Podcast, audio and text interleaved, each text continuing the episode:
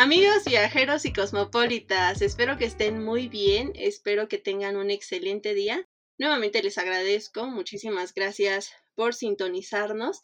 Y el día de hoy tenemos un episodio especial, así como lo vieron en la portada. Hoy vamos a hablar un poquito de la historia de México.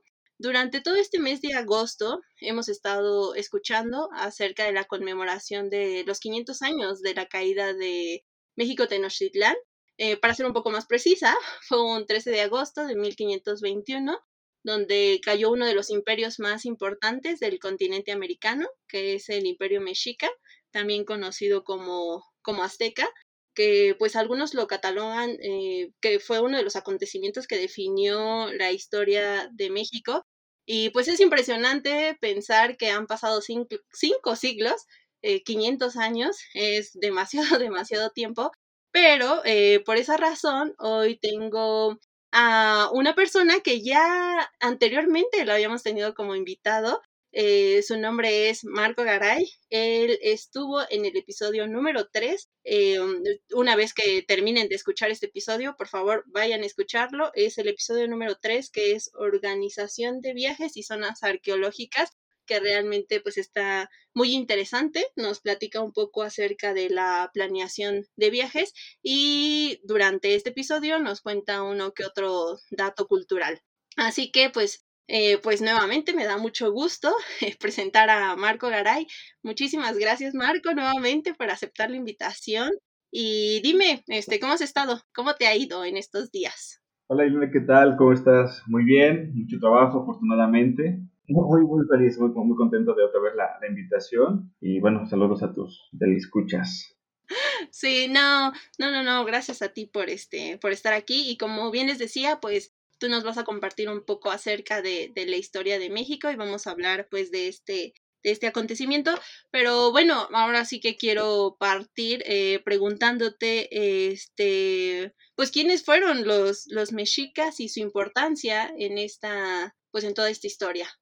Sí, claro. Bueno, antes yo creo que unas, un par de, advertencias. Yo soy simplemente un gran apasionado de la historia de México. Muchas cosas que, eh, no soy un estudioso centrado y muchas cosas que tal vez no sepa, pero, pero compartir un poco de, de, mi pasión por, no solo México, no, solamente México sino de todo el México prehispánico. Y bueno, ahora sí respondiendo a la pregunta, ¿quiénes fueron los mexicas? Eh, ellos eran en ese momento de los pueblos mesoamericanos más importantes. Digo, en ese momento, en esa, en esa época determinada, estamos hablando de 1500, perdón, 1300. Oh, ¿Tú me escuchas? ¿Me sigues escuchando? ¿Se cortó? Sí, creo que está un poco desfasado, pero... No, no me escuchas, ¿o sí? Bueno, entonces... Sí, sí está, sí está desfasado. Yo creo que son que como 30 segundos más o menos pero nos estabas contando que, eh, bueno, acerca de quiénes eran los mexicas.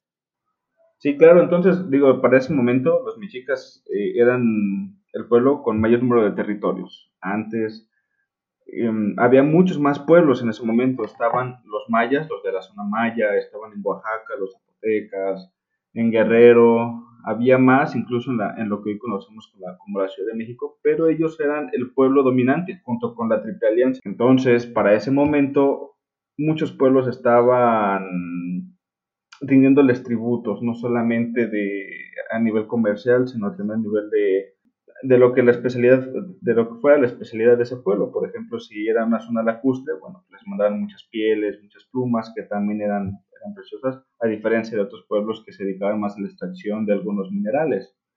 Entonces, en ese momento ellos eran los más importantes, pero hubo otros y hubo otros antes. Por ejemplo, Teotihuacán estuvo más o menos unos 700 eh, años antes de, de México entonces ya había su historia aquí en, en México mesoamericano. Okay. Oye, bueno, y ahorita que estabas, eh, bueno, mencionaste lo de la Triple Alianza, ¿quiénes eran los que conformaban la Triple Alianza? Era, lo que pasa es que cuando los mexicas venían de la peregrinación, esta famosa peregrinación, cuando llegaron a la Ciudad de México, o al Valle de la Ciudad de México, mal llamado, estaba otro pueblo muy importante que eran los tepanecas. Ellos comenzaron asentándose poco a poco, se unieron con Texcoco y con eh, Tlacopan, y juntos, después de unos años, lograron vencer a los tepanecas. La Triple Alianza pues empezó a tomar más, más relevancia, más poder y lo importante de la conquista de estos territorios es que ellos no imponían su ideología, sino simplemente les decían tú tienes a tus gobernantes, tú tienes de tus creencias, tú tienes tus rituales, adelante, simplemente me vas a darse tu tributo cada 50 días, cada 80 días, voy a pasar por él, voy a poner a un representante de los míos en tu lugar, pero tú sigue tu vida tal cual, ¿no? Digo, esto también involucraba, para los mexicas, la vida, como México prehispánico, la vida era base de expansión, guerra y agricultura. Entonces, cada cierto tiempo, sí, los mexicas llegaron a hacer estas famosas guerras floridas que era para capturar cautivos, sacrificarlos y darle equilibrio al universo, según ellos, a través de estos rituales y sacrificios. Ok, ah, bueno, porque ellos, bueno, vamos, que era una religión que politeísta, ¿no? Eran diferentes dioses. Y bueno, ahorita que comentas lo de las eh, guerras y este equilibrio, eh, que eran pues este tipo de, de, sacrificios, realmente sí eran muy sangrientos, como nos los hacen creer. Vamos, bueno, ya al hablar de sacrificios, bueno, yo creo que sí queda claro que sí eran muy, este, muy, muy sanguinarios, ¿no? Sí, yo creo que todo tiene que ver con la cosmovisión en la que vemos las cosas. Para, hay que dejar claro que la crueldad lo determina cada pueblo. Entonces, para lo que para, para ti, para mí puede ser cruel, tal vez hace 500 años en esta región justamente no era tan cruel o tal vez sí. Porque si nos vamos a otros, eh, a, otras eh, ubicaciones geográficas como en Europa, también tienen unas actitudes un poco pues más guillotinescas, ¿no? Les podían cortar la cabeza a algunas personas, los pueden sacrificar. Más atrás, algunos los ponen a competir contra leones. Entonces, realmente la crueldad eh, es determinada por la sociedad. En ese momento, para nuestros ojos, pues sí, o sea, sí había unos rituales muy extremos para nuestros ojos, pero digo, era parte de su estilo de vida. Mm, ah, vale, vale, vale. Bueno, pasando a un personaje pues también importante que sí que tuvo mucha relevancia durante la caída de México Tenochtitlan fue pues este Hernán Cortés. ¿Él, él cómo llega a México? ¿O, o quién fue más bien? ¿Quién fue Hernán Cortés? Hernán Cortés eh, fue una persona muy preparada, estudió abogacía y español, por supuesto. Y en, en esta expansión española también porque hubo muchas expediciones alrededor del mundo. Las expediciones se dieron desde Europa para ver más rutas comerciales y así fue como empezaron a llegar a las Indias, a Cuba. Entonces nosotros no fuimos los primeros eh, a, los que nos encontraron, o bueno, no, no fuimos la primera región que se encontraron ellos. Ellos ya estaban asentados en Cuba unos 20 años antes de la llegada a México. Una vez que llegaron a Cuba, entre ellos venía Hernán Cortés, empezaron a hacer más expediciones pequeñas para ver qué es lo que había alrededor. Y claro que México estaba ahí. Hernán Cortés participó en este asentamiento de, con, el territorio ahora cubano y poco a poco se fue ganando el desprestigio de sus líderes porque lo veían con malos ojos, lo veían muy, muy codicioso. Entonces le dijeron, ¿sabes qué? Tú hasta aquí llegaste, ya no vas a avanzar más. Pero él, muy abusado, dijo, ilegalmente me voy a robar unas naves, voy a tomar unos soldados y me voy a lanzar a México. A México, donde anteriormente también ya había habido varias expediciones, hubo naufragios, pero él llegó así a México. Él llegó a lo que hoy conocemos como Cozumel, y así fue el primer contacto con los españoles, él llegando a Cozumel. Digo, anteriormente había otros naufragios, ah, hubo otros naufragios, hubo otros españoles en tierras mexicanas, pero estos eran uno dos o tres, bueno, no, varios más, pero los que más reconocemos son otros que tuvieron un papel muy importante cuando llegó Cortés, porque uno totalmente sí se hizo maya, y dijo, yo no te voy a ayudar, cuando se lo encontró dijo, yo no te voy a ayudar, yo soy con los mayas, y otro se le dijo, sabes que yo llevo aquí un tiempo, pero yo te voy a dar a ti, y voy a funcionar como traductor. Entonces es muy importante mencionar que México Tenochtitlán para ubicarlo geográficamente, estaba en la Ciudad de México, en el centro de la Ciudad de México, y su dominio llegaba de, costa a costa, desde el Golfo de México hasta el Océano Pacífico. Y Hernán Cortés llegó a Cozumel, hasta el otro lado, ¿no? Entonces, durante todo ese camino fue que, bueno, comenzó la historia de la caída de, o bueno, no, ahí todavía no fue la caída, pero comenzó la historia de, Hernán Cortés en, en México y hacia Tenochtitlán. O sea, vamos, que llega a Cozumel y ya después de ahí ya no vuelve a regresarse a, a Cuba, ¿no? Ya de ahí, es, estando, sí, pues en la isla de Cozumel, ya de ahí se pasa a Veracruz. O... Sí, sí, él primero llegó a la zona de Cozumel de forma ilegal y en Cozumel o toda esta zona, es, toda esta zona era maya, no estamos hablando de los mexicas ni de Veracruz, esta zona era maya y ahí fueron muy hostiles, o sea, los mayas los atacaron, los atacaron en serio. Y ellos decían, Hernán Cortés, bueno, pues, ¿por qué? Entonces, poco a poco se fueron retirando, sí ganaron una que otra batalla y ahí fue donde llegó por fin la Malinche. O sea, eh, eh, entre en una batalla ganada por Hernán Cortés, los mayas les dieron varias doncellas, entre ellas la Malinche, y ella funcionó como traductora porque ella hablaba maya y hablaba náhuatl. El náhuatl es la lengua de los mexicas, de los del centro.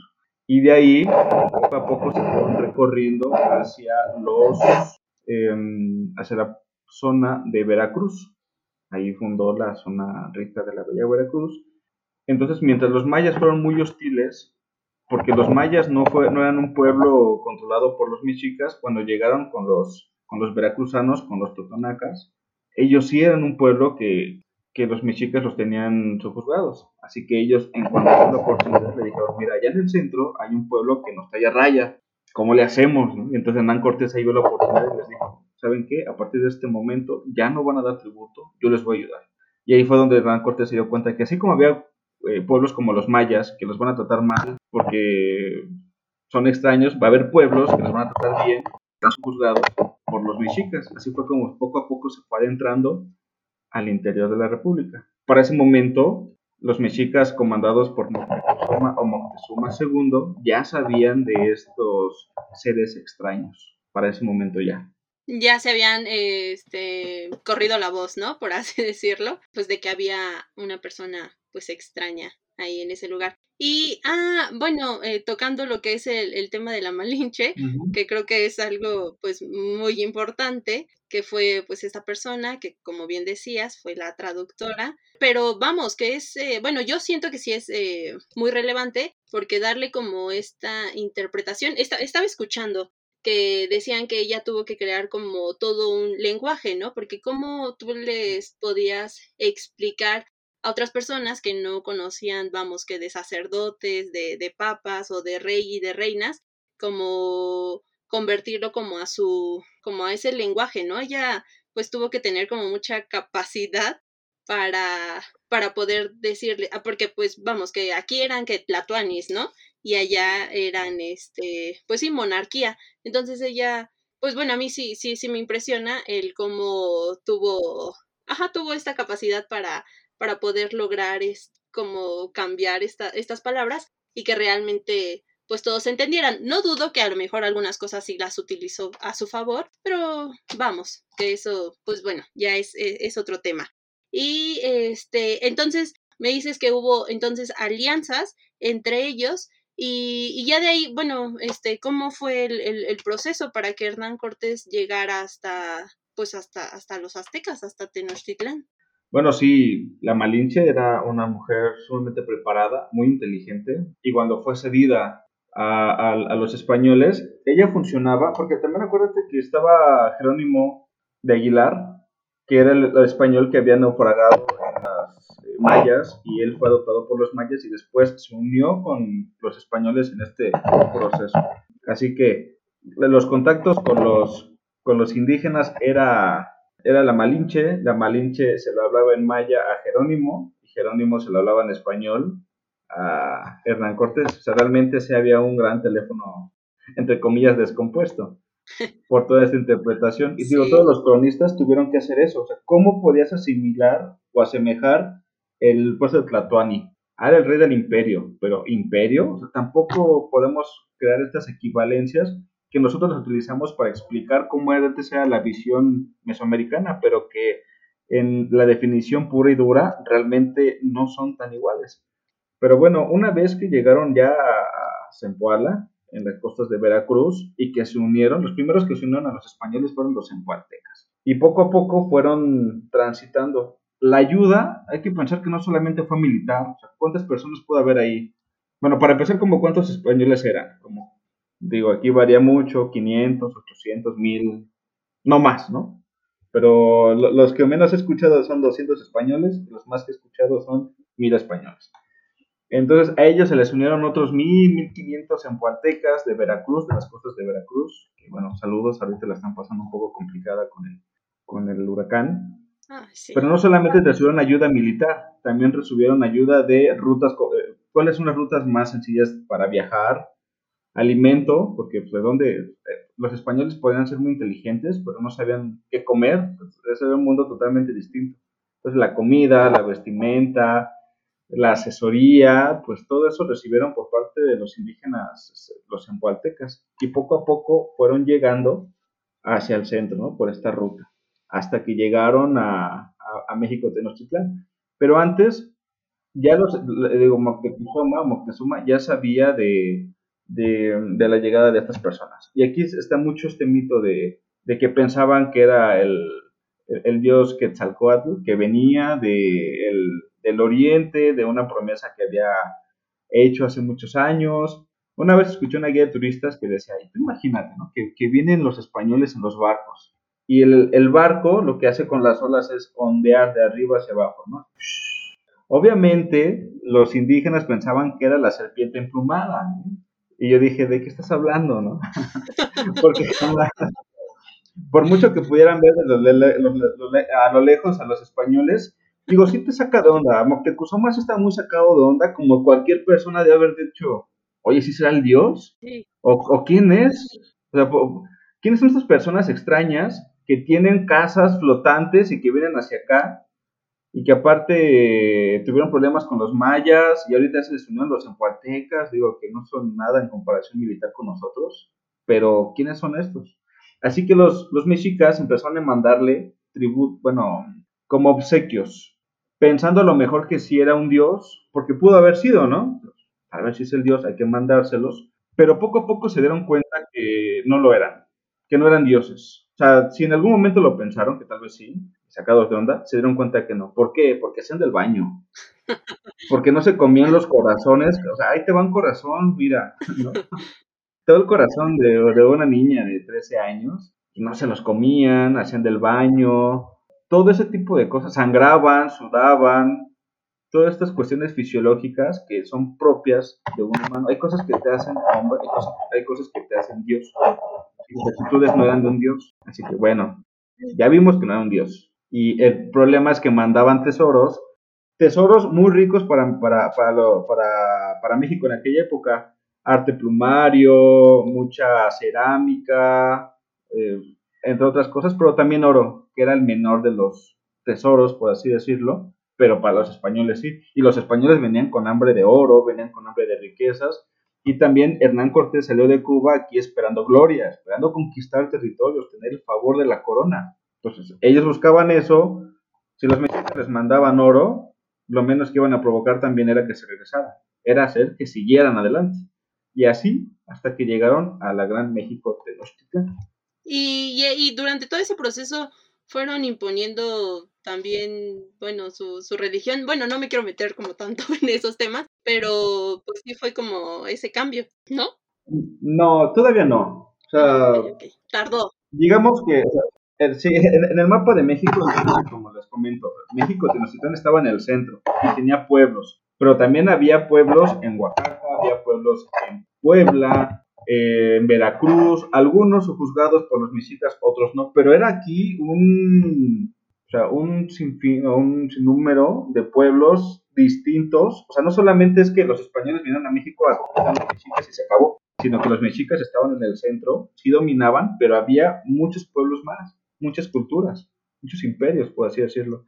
Entonces, en el paso, en el camino de, de Hernán Cortés, pues simplemente les decían, oigan, ustedes que ya están hartos de... De su líder. De, de, que estos vienen a echárselos cada 50 años por cautivos y los sacrifican. Sí, ah, síganme los buenos.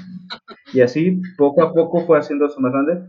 Pero era muy listo Hernán Cortés, o sea, no llegó al chingadazo a México Tenochtitlán. México, eh, Hernán Cortés llegó a México en 1519 y por ahí e, en ese mismo año llegó a México Tenochtitlán y lo recibió Hernán Cortés. Y no solamente lo recibió, lo invitó a pasar como su gran invitado y comenzó a mostrarle la grandeza de la ciudad.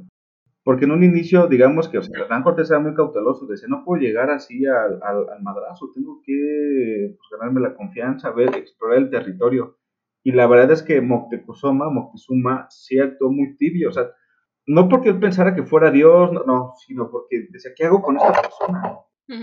Porque también estos supuestos presagios, supuestos, entre comillas, es muy debatible, pero sí había como esta onda de, pues vienen del mar y ya se empezaron a liar, cómo actuamos y si los matamos y algo, o sea, él también estaba ya ahí quedándose muchos hilos en la cabeza, pero los invitó a pasar y fueron sus huéspedes durante muchos meses. Ah, y durante todos esos meses, Hernán Cortés, vamos, como que hizo sus estrategias para poder ahora sí, es, pues tomar Tenochtitlán, ¿no? O sea, vamos, que, eh, bueno, por lo que entiendo, por lo que todo lo que nos has estado este, platicando, es que él llega con Moctezuma, ya este Moctezuma, pues obviamente, pues sí, como cualquier desconocido, ¿no? Dices, bueno, pues vamos a ver, ¿no? ¿Qué es lo que quiere? Ya ahí le, le brinda como techo, o no sé cómo decirlo, y ya de ahí, durante todo ese tiempo, ya con los, con, con las alianzas que había creado con otros pueblos indígenas, se pusieron de acuerdo para que un día eh, pues todos se rebelaran y ahora sí cayera Tenochtitlán, ¿no? Pues... no tanto así, ¿no? Tan resumido, pero más o menos, ¿no? Más o menos, sí, porque Hernán Cortés ya estaba ahí, eh, Moctezuma le enseñó cómo estaba constituida la ciudad y al mismo tiempo él prestaba atención. Hay que acordarnos que Tenochtitlán estaba fundada en una zona lacustre, estaba hecho por chinampas, las cuatro calzadas principales, al oriente, al poniente, al sur y al norte, en las calzadas principales y punto de conexión hacia los demás pueblos. Así que él empezó a anotar todas estas posibles debilidades para después utilizarlas en su contra. ellos estaban en Tenochtitlán hasta que Hernán Cortés se dio cuenta o, le avisaron. Bueno, para esto Hernán Cortés había dicho, para que nadie se quiera regresar a Cuba, para que nadie me quiera traicionar, vamos a desmantelar las naves como llegamos a, México. Las vamos a desmantelar y las vamos a estar cargando. Okay bueno, lo vamos a, vamos a, guardar todos estas, estos trozos de las naves. Y después Hernán Cortés se entera de que Pánfilo de Narváez, que era un enviado de la corona y de Cuba, venía a arrestarlo, porque se dieron cuenta que él salió sin permiso, de forma ilegal, a conquistar, a conquistar entre comillas, bueno, no, no, a, bueno, sí, intentar reclamar este nuevo territorio en nombre de la corona española para él tener el favor de la corona. Entonces, como eso lo estaba haciendo a escondidas, llegó Pánfilo de Narváez y le, dijo, ¿sabes qué? Regrésate, vengo por ti. Entonces Hernán Cortés dejó Tenochtitlán, se fue otra vez a, las costas y ahí, pues en lugar de que Pánfilo de Narváez lo arrestara, convenció a sus hombres de que esta era lo bueno, era la oportunidad de oro, les mostró todo el oro, traicionaron a Pánfilo de Narváez, lo mataron y ahora ya venía más robustecido el ejército español y así fue como llegaron a Tenochtitlán otra vez. Pero en este lapso se quedó de encargado otro general de los españoles, en este momento no me acuerdo el nombre, ya me acordaré, se quedó encargado. Entonces fue justamente en las fiestas de también no me acuerdo qué ceremonia, pero en esta ceremonia salen eh, ritual, lo que hacían era ataviarse, ataviarse es vestirse con las mejores armaduras mexicas y empezaban a prender fuego y hacer sus danzas, sus rituales. Y bueno, aquí las crónicas dicen, dicen los españoles que, los españoles tenían un ataque inminente por parte de los mexicas. Y los mexicas dicen, o, las crónicas mexicanas dicen, no, esto solamente era un ritual. Pero lo que pasó fue que este general español dio la orden de matar a cuanto pudieran y estaban los nobles, los mejores guerreros, y ahí hubo una masacre. Masacre para nosotros, acción preventiva para los españoles. O sea, entiendo que para ese entonces, como este Cortés, pues ya había conocido un poquito más acerca de nuestra cultura, de cómo pues eh, se manejaban estos pueblos indígenas, él como tal pues no quería que una masacre, ¿no? O sea, fue porque pues las personas que vamos que vinieron a arrestarlo, ahí como ellos no desconocían totalmente, eh, por eso sucedió eso, ¿no? La vez que no investigó tanto de Cortés, de realmente cuál era su plan, no sé si hay alguna biografía o, o estudio acerca de eso, pero el problema fue este, que cuando él se fue y se iba bien con los mexicas, el que se quedó a cargo aquí hizo la matanza. O más bien, eh, hubo este conflicto, esta guerra, Y los, los, los mexicas se enojaron y lo sacaron a todos. Cuando llegó Hernán Cortés con nuevas, con, con refuerzos españoles, digamos, se enojó con este, con, su jefe al mando y le dijo, ¿qué pasó? No? Nos iban a atacar. Ok, no te preocupes, tenemos aquí a nuestro amigo Moctezuma que nos va a hacer el paro. Entonces le dijo, ¿sabes qué, Moctezuma? Hay que entrar a Tenochtitlán otra vez y controla tu pueblo. Realmente diles que fue una equivocación y lo que sea, pero hay que seguir teniendo amigos como siempre. Vamos a calmarnos.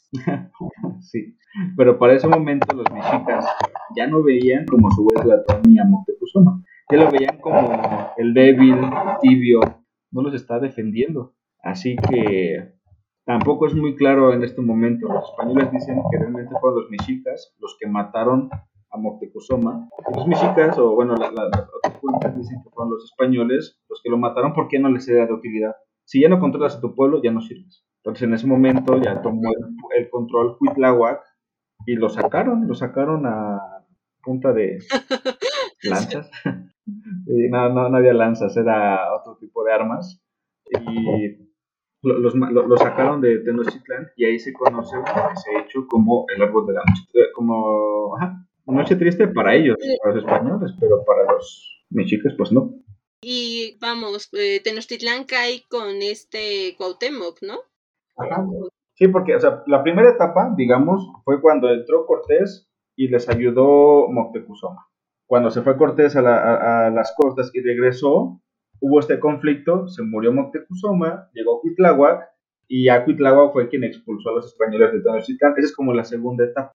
Entonces ahora sí se venía lo bueno, ahora sí, ahora sí Cortés decía, pues ahora ahí va la mía, y los, los mexicas dijeron, hay que reforzar Tenochtitlán. Entonces ahora sí ya comienza el conflicto bélico. Y digamos que eso, todo esto duró como un año, o sea, duró muchísimo. Y el problema también fue que con esta nueva llegada llegó la viruela, esta llamada viruela, entonces así se debilitó mucho el ejército de Tenochtitlán y así murió también Cuitláhuac. Algunos aseguran que hubiera perdurado su control o el manto hubiera quedado en sus manos durante más tiempo, seguramente la historia hubiera sido diferente y, se hubiera muerto Cortés antes y todo. Pero bueno, eso es una historia que no sucedió. Sí, vamos, algo alterno, ¿no? ¿Qué hubiera pasado? Sí, pues digamos que una vez que los que Cuitláhuac expulsó a los españoles, muere Cuitláhuac, asciende al poder Cuauhtémoc, ellos refuerzan todo Tenochtitlán. Hernán Cortés es cortar los suministros de agua y ahora sí, junto con todos los demás indígenas, atacar a, a Tenochtitlán y esto, esta pugna duró como un año, más o menos, y al final el, el último reducto mexica terminó y cayó en Tlatelolco, Tlatelulco. Y ahí ya podemos decir que un 13 de agosto de 1521. Ajá. Fue la caída de la Gran México Tenochtitlán en Tlatelolco. Porque ahí capturaron el Cuauhtémoc y ahora sí ya perdió, se perdió y lo que hizo Hernán Cortés en los meses próximos fue ahora sí comenzar a conquistar más pueblos indígenas. Y comenzó por Coyoacán y los Puebla y y así poco a poco se, fue extendiendo. Ah, comenzó este adoctrinamiento y ahora se la conquista espiritual. Los primeros que llegaron fueron los frailes eh, franciscanos, porque eran como los, los más económicos de traer y ellos se encargaron de dar la palabra. Y para ese momento, pues los indígenas decían, bueno, pues ya perdimos mi modo de... ¿Qué sigue, no? Porque es que antes cuando conquistabas un pueblo decías, bueno, ya perdiste, pues nos vas a dar tributo, pero tú sigues pidiendo lo que tú crees y tu vida cambia de esa manera nunca se imaginaron que iba a haber una erradicación total de sus costumbres, tradiciones, que tú ibas a hacer el malo y que ahora tienes que aprender esto. Nunca lo imaginaron de esa forma. Pensaron que simplemente iban a ser subjugados por otro pueblo, como los españoles. Pero ahí sí hubo total cambio de, de pensamiento. Sí, fue, fue bastante este, pues drástico. Pues realmente, pues todo lo que nos has compartido, pues sí, es, es, bastante interesante, pero pues cuál es la importancia que tiene, pues sí, el, templo mayor en todo esto.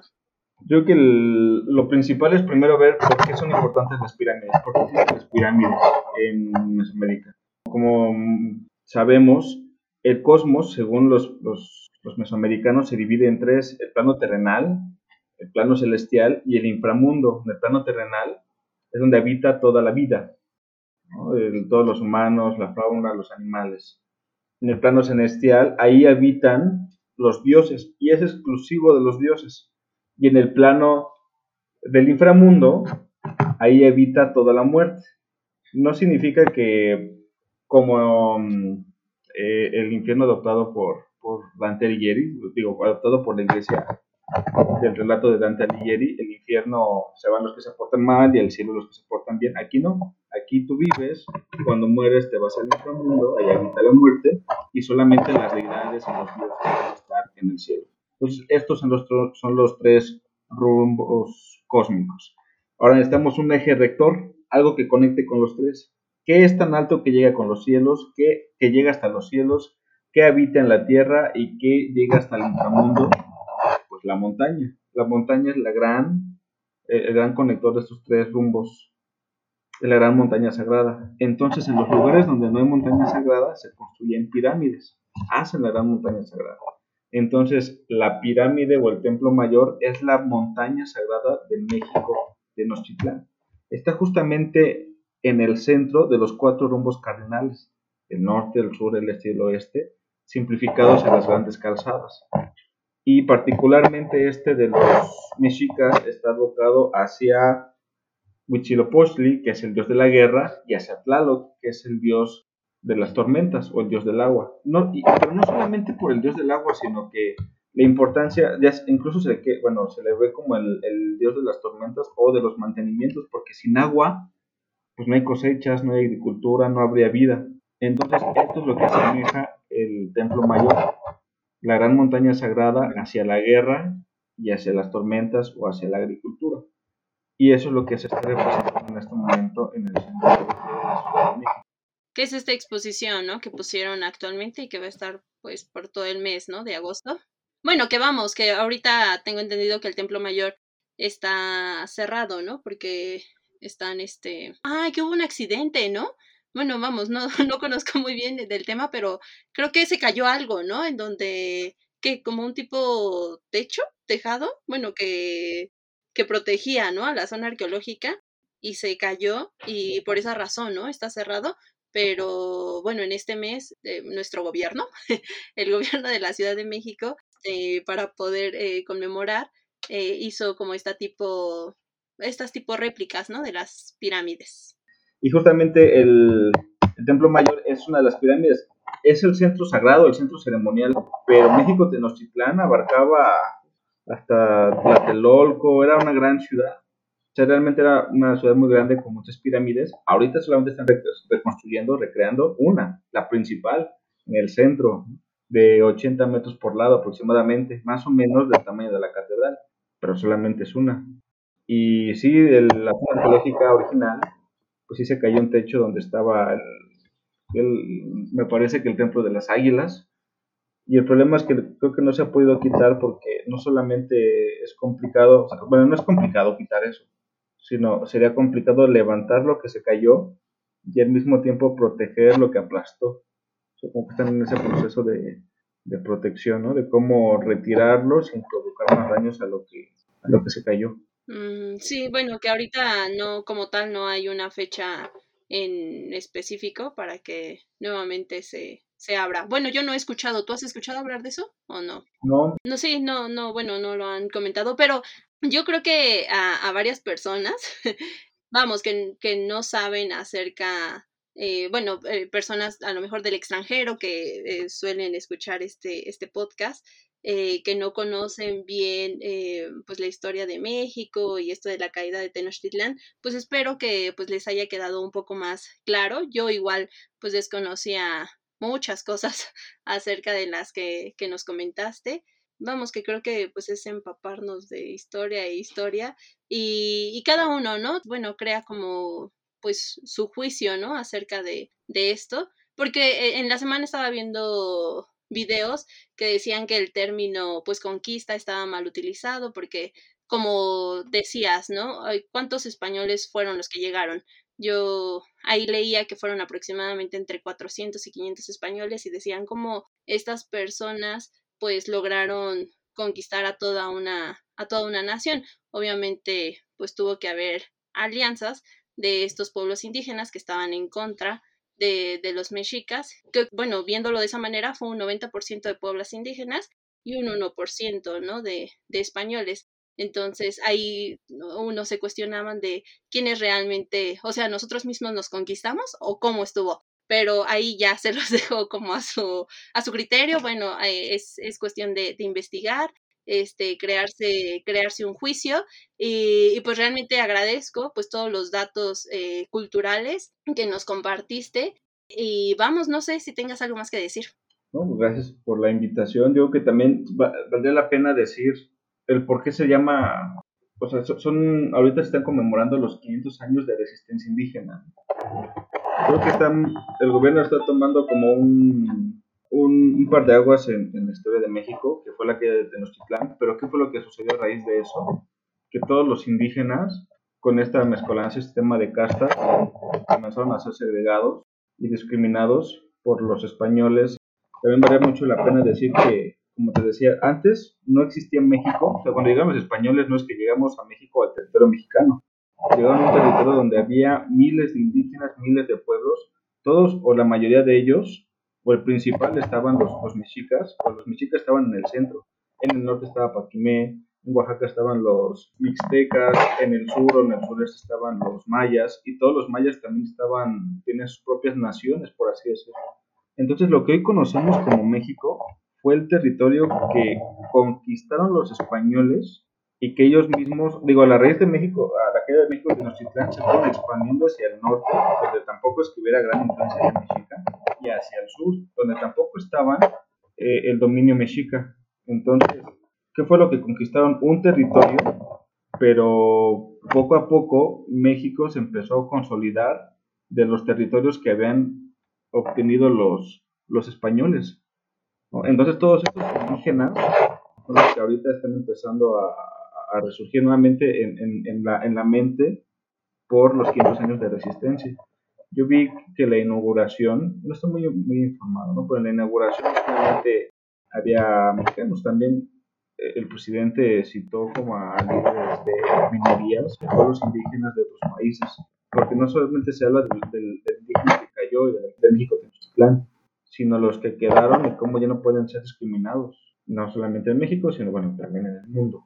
Pero es muy interesante reflexionar, ¿no? ¿Qué es México? ¿De qué está compuesto México? ¿Hasta dónde llega? ¿O qué te hace ser mexicano, no? O sea, si un chiapaneco se siente mexicano o simplemente era un maya que lo conquistaron y toda su vida ha vivido en la selva y no se identifica con los colores de la bandera. Pues, muy interesante. Mm, es algo que, que, bueno, para reflexionar o bueno, para indagar un poco más y, y ver que realmente qué es lo que qué es lo que piensan. Pero pues nuevamente este pues muchas gracias por toda toda la información y, y bueno invitarlos bueno a personas que pues nos escuchan de algunos otros estados o bien aquí en la Ciudad de México que cuando pues ya estén mucho mejor las cosas, porque ahorita pues estamos en la tercera ola, este, pues que visiten lo que es el, Templo Mayor una vez que nuevamente eh, vuelvan, a, vuelvan a abrirlo y así pues empaparnos un poquito más acerca de, de la cultura de, de, nuestro país. Pero pues gracias, gracias Marco. Y pues no se pierdan el, el próximo episodio. La, la persona que fue a este este país está en el continente del país del que vamos a hablar, está en el continente asiático, entonces también es un choque cultural y, va a estar, va a estar muy, muy interesante. Así que amigos, viajeros y cosmopolitas, pues no se pierdan el próximo episodio y recuerden, brindemos por la vida y a disfrutar los viajes. Eh, nuevamente, gracias y nos vemos. Bye. Chao.